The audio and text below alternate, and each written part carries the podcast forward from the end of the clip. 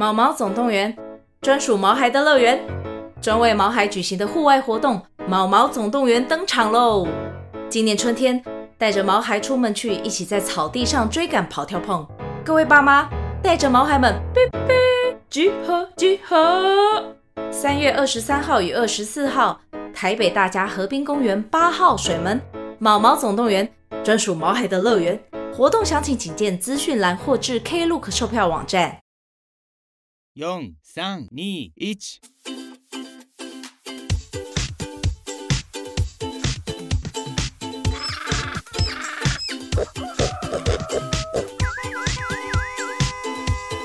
啊，不勉强了。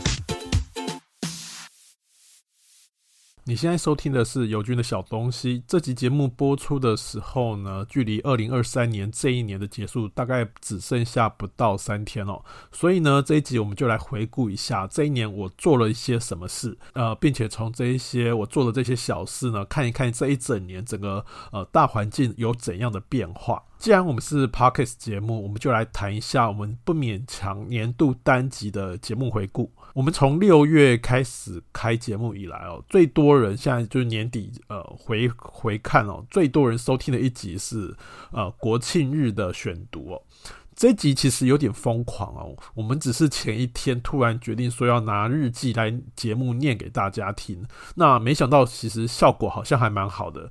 其实我们节目一开始录制的方式，其实都会有一个题目，然后我们会各自三个主持人各自准备三个故事来讲，然后这个方式，呃，这种方式的录音呢，其实蛮像呃电视节目做那种什么谈话式节目，很很类似的这种做法。不过很奇怪啊，我们就算自己有准备故事，可是我们到现场拿东西来讲，其实那个效果反而不好。像国庆日记呢，其实我们只是把日记带来现场翻，然后边翻边决定要讲什么。结果诶，奇怪，那个效果好像特别好。那第二高流量的节目是蓝白河的那个武汉肺炎特辑哦。这一集其实录得很匆忙，因为呃，乔治其实很喜欢看政论节目，他时不时就会传那种呃政论节目好笑的、很荒唐的这种节目片段给我们看。那刚好君悦饭店的这一次的大聚会。我们看起来真的觉得边看边在聊，就觉得这个好像实境秀哦。你边看这样的实境秀，你会有一种冲动想要跟大家分享心得，完全是一种那种三八鸡看戏的心情哦。所以这一集临时录的结果，可能是因为呃比较贴近时事，加上我们三个人对这件事有很多的想法想说，所以呃录出来的效果不错，而且反映在流量也蛮好的。第三名的单集呢是讲同志大游行的各种回忆，那还有讲。到一些死去死去的一些同志朋友啦，这一集我是有点讶异，有收呃收听有这么高，因为呃这一集的内容其实蛮有那种老 gay 感，就是在讲一些上世纪发生的往事。我相信很多现在年轻的一代可能不知道那些事情，然后甚至呢这个节目后来其实结尾的时候有点感伤，尤其是去谈到我们那些死掉的一些同志朋友。不过我后来发现了，好像我们节目谈 gay 的内容都有不错的反应，不知道大家觉得如何呢？也可以留言告诉我们，你想听我们聊怎样的内容啊？那其实第四名的节目，其实本来没有要讲第四名的，不过我还是要特别提一下，因为它是尤军的小东西哦。这一集的尤军的小东西是聊地方派系是什么，那还有讲到呃有关于民进党的新潮流啊，民进党内部的派系生态，呃，这个是其实是很初阶的那种政治的入门常识哦。我觉得台湾人很爱骂政治，可是通常呢，这些骂政治的人，就是这观众，可能是连府院党三个机构到底要负责什么事情，他们可能都搞不清楚。那对这种这种政治机构啊，对这种政治生态的认识不足，就会很容易有像这种柯文哲这种哦，他说要用什么副总统监督总统这种荒谬言论出来，诶，结果还是有这么多人相信。我觉得这就是那种政治常识不足的选民才会有这样政治人物出现。那好了，我们我们今天没有要特别骂柯文哲哦，因为我们后来发现，其实骂柯文哲好像是流量密码。以上是我们这个小节目的一个小小的回顾。不过呢，整个台湾的 Podcast 生态呢，可能呃又又更是另一回事哦。它是可能跟我们小节目又不太一样哦。前几天的 Apple Podcast 公布热门的那种排行榜。呃，十个节目，十个热门的节目里面呢，有一半以上都是所谓的知识型，或者是说它的节目内容是针对某个专门的领域在讲。比如说像呃常启阳的节目，你听起来好像是在闲聊，但它背后其实是在讲星座。又或者是那种吴淡如的人生实用商学院，他感觉也是一个很轻松聊天的方式，但是他也是在讲一些很入门的商管知识哦。我看这一份排行榜有一个感想哦，我们以为说 Podcast 就是那种瞎聊啊，就是乱聊。很显然呢，这一份排行榜看起来它不是这么一回事。台湾的听众还是希望说可以从节目里面听到一些什么。如果节目只是瞎聊乱聊，它可能顶多就是一种生活的陪伴功能，它其实是很容易被取代。就是说，你如果要生活的陪伴，其实你可以听 Podcast，同时你也可以听音乐，你可以做别的事情，不见得要听你的节目。又比如说 Apple 的这次呃排行榜，它同时还有公布一个呃单集分享排行榜，它最高的分享单集呢是《疯女人聊天室》，它里面有一集哦，它在讲说呃在教你如何在交友软体上跟人聊天。那第二名的分享单集是唐启阳讲上升星座的那种年度预测。这份名单看起来呢，跟那个前面我们说的那个十大热热门排行榜，其实它是有一个一致的趋势哦。他们那个趋势就是，呃，他们是要用闲聊，就是这些受欢迎的节目，大部分是用一种闲聊的方式去传递某些呃大家日常生活上用得到的一些知识哦，我觉得这份名单给我们三个呃不勉强的主持人有一个重要的反省哦，好像不能真的漫无目的的瞎聊，瞎聊的节目呢，可能也没有我们想象中的受欢迎。几年前我在呃一份专家分析台湾 Podcast 的生态的一个报道里面哦，它它里面的数据分析说，呃，台湾人好像是呃全世界 Podcast 节目密度最高的前几名。台湾的听众想听什么呢？台湾的听众喜欢听那种漫天闲聊式的节目，这个特点呢，其实也是跟其他地区很不一样哦。我记得曾经听过一个在做在中国做那个有声节目出版的工作人员讲过，他听了台湾的 Podcast 节目之后，他很惊讶台湾人为何这么爱听别人聊天哦。我觉得他们这些观察都没有错，台湾人的确爱听别人聊天，但现在呃，我们看这个 Apple Podcast 公布的这个热门名单，看起来呢。台湾人不只是想要喜欢听别人聊天，他们还希望说从别人的聊天里面能够得到一些他们不知道的知识，可以从别人聊天里面带走一些什么。并不是说漫无目的的瞎聊就是可以被接受哦，所以呢，我们如果我们就更延伸来讲哦，其实像中国的有声出版，他们非常流行做所谓的知识变现，把各种知识呢用声音讲出来，然后拿来做订阅服务。我觉得这种知识变现的方式，可能在台湾是很难推行的。我偶尔也会去听一些中国做的 Podcast 节目，这些 Podcast 节目也有在 Apple Podcast 上上架。比如说中国的故事 FM，他们会找不同的人上节目，然后用第一人称去讲自己的经历、自己的故事。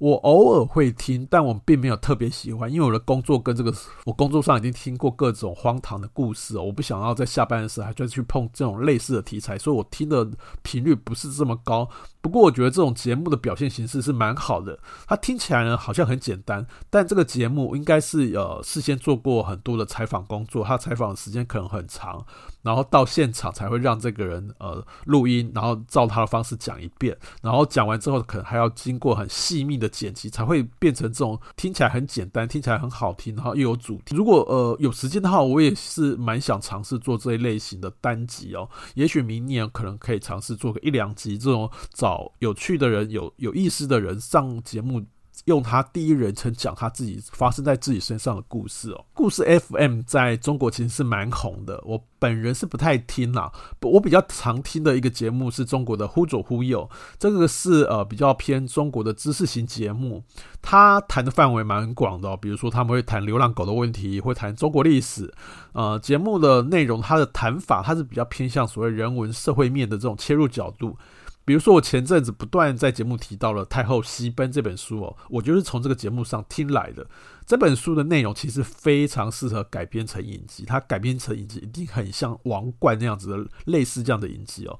这本书很有意思哦，它就是呃从各种史料啊，还有一些历史人物的一些回忆录啊、宫女的回忆录、太监的回忆录，去重现当时慈禧跟光绪的心结，然后再加上当时的外环境、大环境的那种政治的变化，然后呃内外交迫的状况，让慈禧做出一系列错误的抉择。我觉得那个整个过程都非常好看。呃，我最近在忽左忽右听到的是一个有关于锡克人的呃研究。我们知道前阵子有一个新闻呢，就是印度有个印度人他在加拿大暗杀了一个锡克人的领袖。我原本以为啊，锡克人这个事情其实是离我们非常的遥远哦。我听了节目才想到。呃，我们读张爱玲的小说里面哦，常常偶尔会在它里面情节读到一个什么有关于什么印度门房啊，或者什么包着红头巾的锡克人，就偶尔会出现这样子的人。我听了这个节目才发现哦，原来在清末八国联军的那段时间哦，锡克人一直是英国的佣兵。那之后呢，在呃香港或是上海的租界呢，也有引进所谓锡克人到当地做警察。然后除了说当警察之外呢，上海、香港的有钱人还会请席客人来当保镖，所以在香港啊、上海这些地方，还留有一小部分席客人的社群还留在当地，甚至我们在历史照片上都还可以看到这些大胡子，然后包着头巾的印度人。不过呢，我们要说他们是印度人哦，锡克人可能会不太高兴哦，因为锡克人一直跟印度人有一个很深的矛盾。锡克人一开始其实是一直为殖民帝国效力，就是英国啊那些呃，后来日本殖民的时候，他也对日本效力过。可是，当殖民国家、殖民帝国离开殖民地的时候，锡克人跟印度人在当地有一些呃发生一些矛盾，一些民族的一些矛盾，于是开始了锡克人有开始主张独立建国这样的主张。以上大概就是简单的有关于锡克人这个简单的介绍，我觉得是蛮有趣的，是呃让我听完之后呃知道了一些我不知道的事情，我觉得这件事情是蛮有趣的。不过我稍微回看一下，就是台湾的读书型节目。比如说，呃，下一本读什么？这个在 Apple 的热门排行榜上也是有有进前十大。那代表说，台湾人其实还是习惯靠听觉来读到一些别人读过的一些书上的一些重点整理。不过，呃，这些节目呢，不管是呃下一本读什么，或者是其他的读书节目，台湾的读者的口味有点偏食哦。这些读书的节目，读的书大多就是那种商管啊、心理励志类。其实大家听众们可能还是希望说，可以呃借由这些节目听到一些有用的知识，就是那种所谓可以马上在用在工作上，或者是可以马在在马上在生活上实际操演的一些各种知识哦。所以像什么锡克人啊，或者是慈禧太后这种东西，可能就不是那么受欢迎哦。其实我一直有个想法，想做一个这样的节目，或者写写文章之类的，就是去读当代的各种畅销畅销书。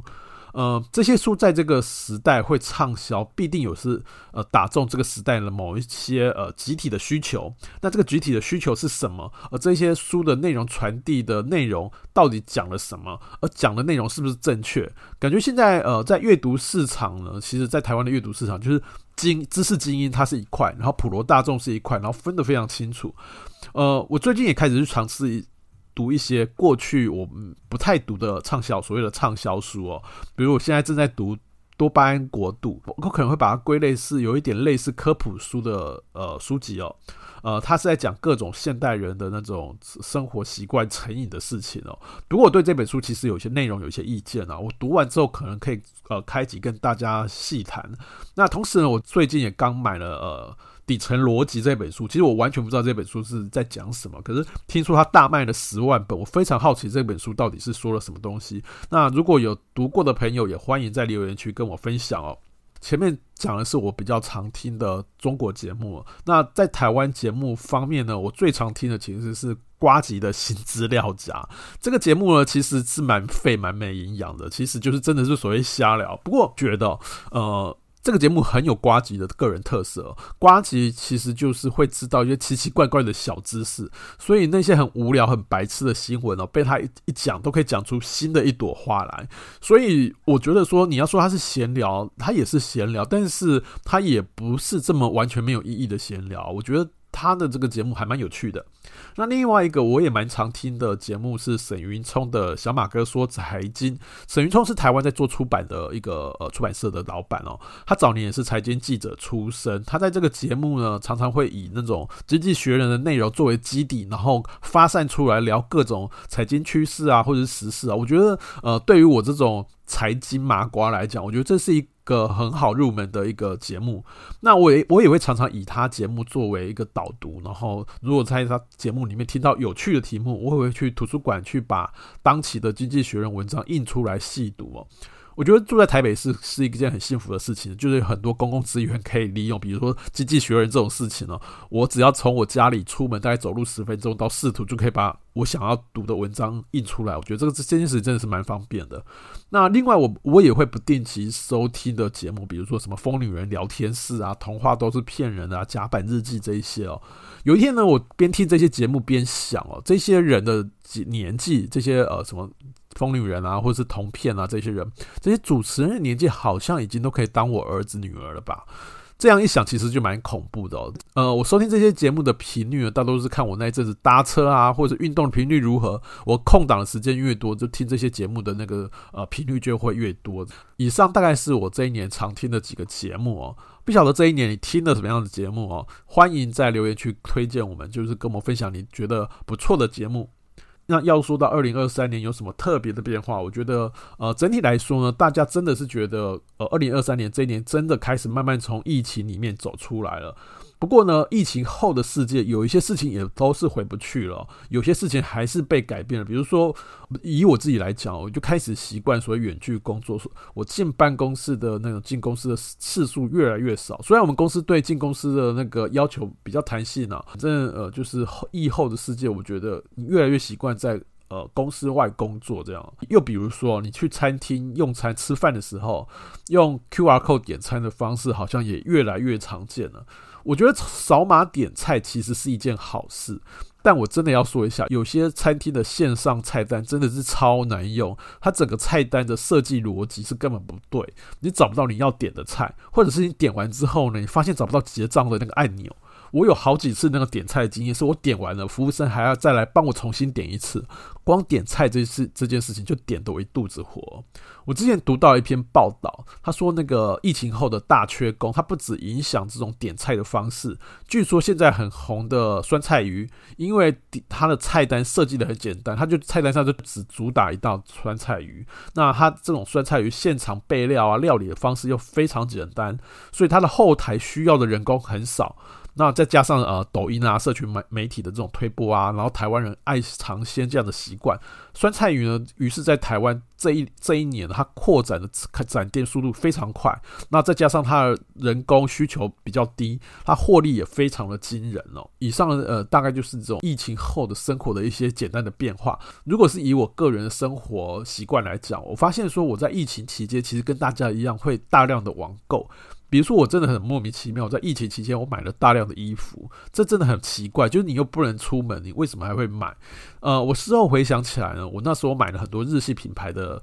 衣服，比如说呃，Beams 啊，或是 United Arrows 这一类的商品。回回头想哦，我觉得我会买这些东西，好像一种是一种弥补，不见得是要穿它，好像在弥补自己不能去日本的那种缺憾。我不晓得，像我现在就。就已经没有再买这些东西了，就是呃，你好像可以去日本的，好像就不需要再用购物这个方式来取代你那种呃内在没得不到满足的这种欲望。我现在已经开始有很意很有意思的，比较瞎买。可是呃，疫情后的台湾电商，我觉得又有一种不一样的生态出现，像酷澎，呃，这是一家。韩国来的电商，呃，里面有很多什么韩系的服装啊、保养品啊，和各种各种生活用品。那刚上线的时候，乔治就跟我说，哦，他上他觉得上面有东西很便宜，很好买。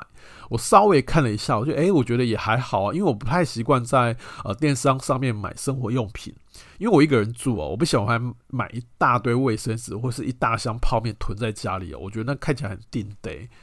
然后加上我生活习惯可能不太好，就是呃有有泡面有零食，我就会很想一次把它吃完这样。所以我我面对的方式就是我尽量不要在家里囤零食。可是呢，我后来发现哦，呃，在库房上我发现呢，呃，一个蒸汽眼罩它非常便宜，它大概只要市价的一半吧。那我在这里要先跟大家讲一个抗过敏的一种小方法。其实像我天气变化的时候，我我我会很强烈的那种流鼻水、打喷嚏，有时候打喷嚏还会打到腰闪到，所以而且那个时间非常长，可能是一个早上或一个下午，那种那种感感觉非常难难受。之前其实会到呃药局买它抗组织胺，是抗过敏药。它抗组织胺有分很多代，我是买第二代抗组织胺。那新一代的抗组织胺不会让你想睡觉呢，而且真的蛮有效的。你吃进去，你吃下去之后，后大概半小时之之内，所有的症状就会解决。不过呢，呃，第二代的抗组织胺它其实是处方药，它有一些药局不愿意卖给你，而且过我过敏的那个频率实在是太高了，一直吃药我觉得也不是办法。后来我找到一个很安全的抗过敏的方式哦，就是先用按摩眼罩。现在市面上很多就是那种可以戴像眼罩一样，它可以戴在眼睛上面，然后会帮你按眼窝周遭的穴道。像欧神那类的品牌也有出哦，其实一般杂牌也有出。我觉得功能应该是差不多，所以什么品牌可能不重要。那它按完之后，就是你那个眼罩按摩眼罩按完之后，你再敷上那个蒸汽眼罩，你前后大概。呃，不到一个小时之内，所有的那个症状就会缓解，就会不见。如果你再讲究一点，你可以在敷眼罩的时候顺便泡脚，那个效果会更好。反正就是酷澎的那个呃购买经验呢，我是从一小盒的那个眼罩开始。那因为开开启了这个购买经验之后，我发现说，IG 啊或者是脸书，它不断的跳出各种酷澎的广告。那我觉得大数据可怕的就是，他后来推荐了我一个 SK two 的青春路。那它的青春露大概只要市价的一半，你能不买吗？我其实是没有什么保养的习惯，我唯一长期用的就是只有青春露。那接着呢，这个 APP 又不断的在推播各种东西，然后包括那种大概只要一百元啊、两百元那种小商品，然后看起来很废，可是这种很废的东西就很很打中我想买的那种欲望，所以我就开始忍不住下单。于是呢，一路下来，我真的也不知道买了多少废物，反正这种几百元啊，然后甚至几十元的那种很新鲜的小小玩意哦，我我。对那种东西其实没什么抵抗力。那呃，我本来在呃，就是我前面说过，本来在网络上也不会去买日用品。那后来买到最后呢，我我我后来连日用品也买了。比如说我最近买了那个气泡水，它有一款气泡水是我常喝的，然后价格非常便宜，所以我一口气买了十二罐。那我偶尔也会喝美招绿茶，结果我买了一箱，总共有四十八罐。那我收到的时候呢，我开始就觉得很荒唐，我怎么会？我我有这么想喝这些东西吗？我在家我在家里囤这些东西到底要干嘛？我觉得购物真的是一种莫名其妙的经验哦。我后来听，我觉得我不是最夸张的例子。我后来听我朋友说，他一个月可以在酷澎上花一两万，然后花完之后还不知道自己到底买了什么。我真的可以理解这个心情哦。我觉得酷澎这个事情真的是，这个真的是个很危险的呃购物网站。除了酷鹏之外，我最近在虚印上面也开始买东西。虚印是中国的一个线上的服装 APP 哦，它都是卖一些很廉价的衣服。那有一些 YouTuber 他会买来开箱，因为他们的商品的品相非常多，而且呃设计有一些设计非常浮夸，其实很适合拿来做那种开箱影片。最近呢，我也是在 IG 上看到这个虚印的广告。我并不是被衣服吸引，是虚印这个呃软体，它开始卖各种小废物，而且这些小废物呢，有时候就一百两百，有的时候可能只要几十元台币。于是呢，我买了几个什么手机支架啊，买了一些小桌游啊，买了那种什么点线香的那个那个插座啊。那这这乱七八糟买下也也也不到五百块，价格真的是低到有点夸张。可是呢，我当我收到货品的时候，我发现那些货品的品质真的不太好，一摸你就知道它是廉价品，更不用说它的包装就是用纸随便包一包而已。我是不介意买小废物，但是我是蛮介意买到的品质是很差的那种看起来很便宜的小废物。后来我就把这一款 APP 给删掉了。我这些购物经验呢，其实刚好也可以谈到，就是中国的拼多多，这是一个呃中国专门在做低价商品的电商平台。拼多多呢，它最近也进了那个美国市场，它做了一个叫 Tumi 的一个购物平台，卖的也是这种中国产的这种各种廉价商品哦。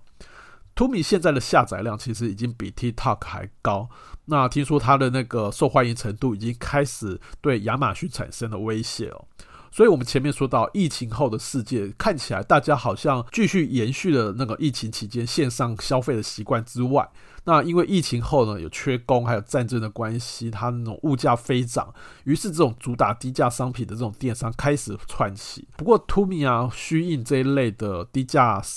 电商平台，其实跟酷鹏还是有一些不一样啊。我不觉得酷鹏是真的。多低价。其实我觉得酷鹏的低价是应该是靠各种呃所谓背后的补贴啊，那种什么呃运费的补贴啊，或者是对店家的各种补贴，所以它才能有办法让商品的价格下烧到这么低。但它商品本身并不是廉价商品。不过呢虚印跟 to me 呢，它是彻彻底底从价格到品质，它就是一个廉价商品。其实我这几年开始有一些反省哦，我们到底是不是需要买这么多没有必要的廉价品？比如好几年前哦，去日本的时候，呃，我刚好鞋子坏掉，我就想随便买一双鞋子可以抵着用就好，可以随便可以穿，这几天可以穿就好。然后我那时候就在 H&M 里面买了一双，大概只有台币大概值几百块的鞋子。那你知道这些快时尚的商品，大多看起来很有设计感，不过呢，它穿起来穿在脚上又是另外一回事哦。大概是我真的是年纪大了，对鞋子的感受会特别明显。这一双鞋子呢，我大概穿了半天，就开始觉得我的那个小腿肚啊，这个小腿的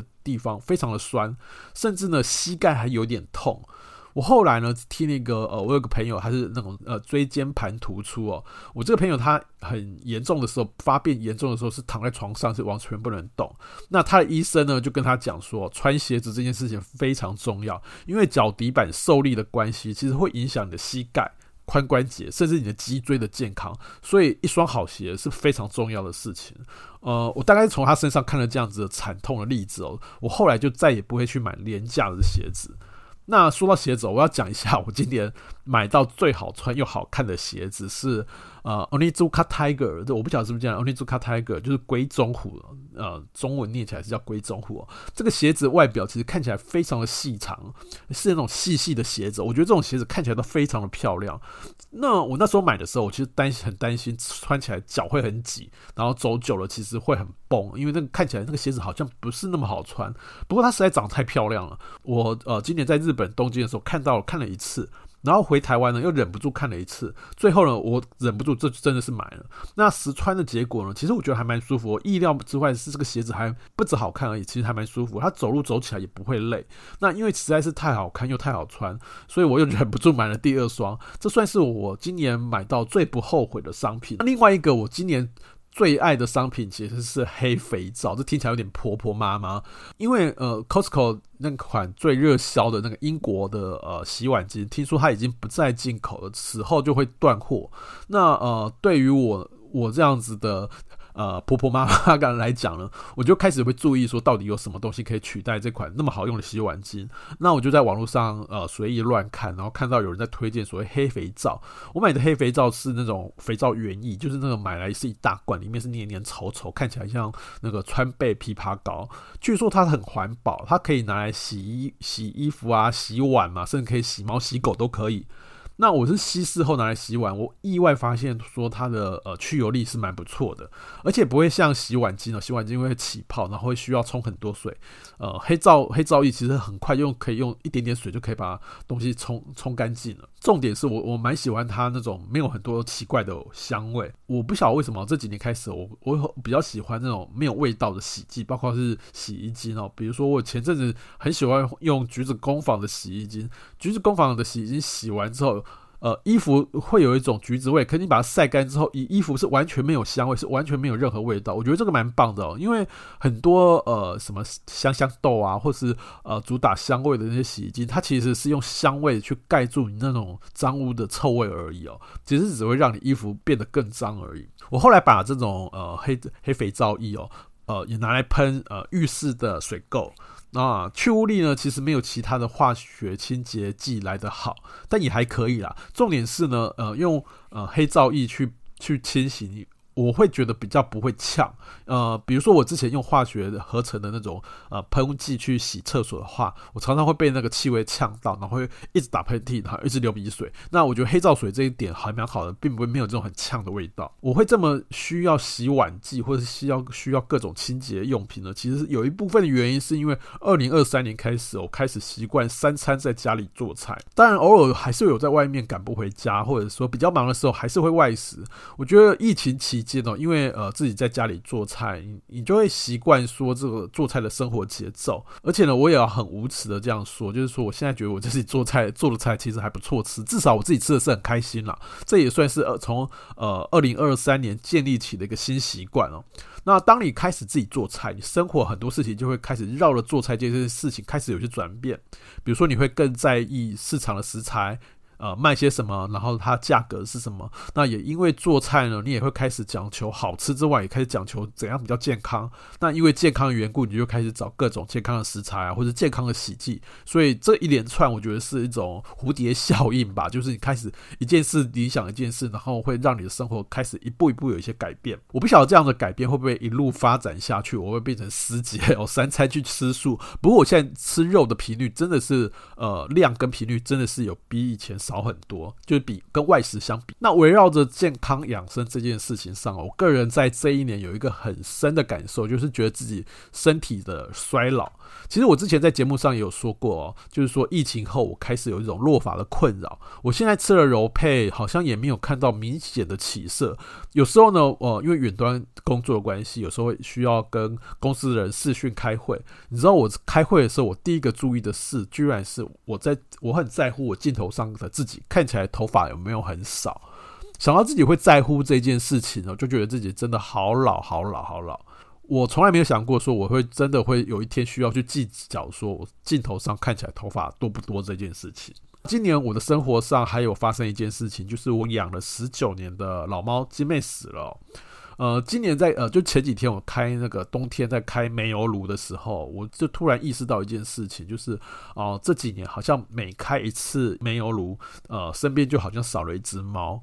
身边呢，我现在身边剩下只剩下一只猫，就是小鸡。然后小鸡现在也十七岁了，那而且它品种是那种很娇贵的折耳猫。通常折耳猫能活到这个年纪也是非常不容易了，所以我非我时常有一个心理准备，我觉得它要可能随时随地都有离开的可能。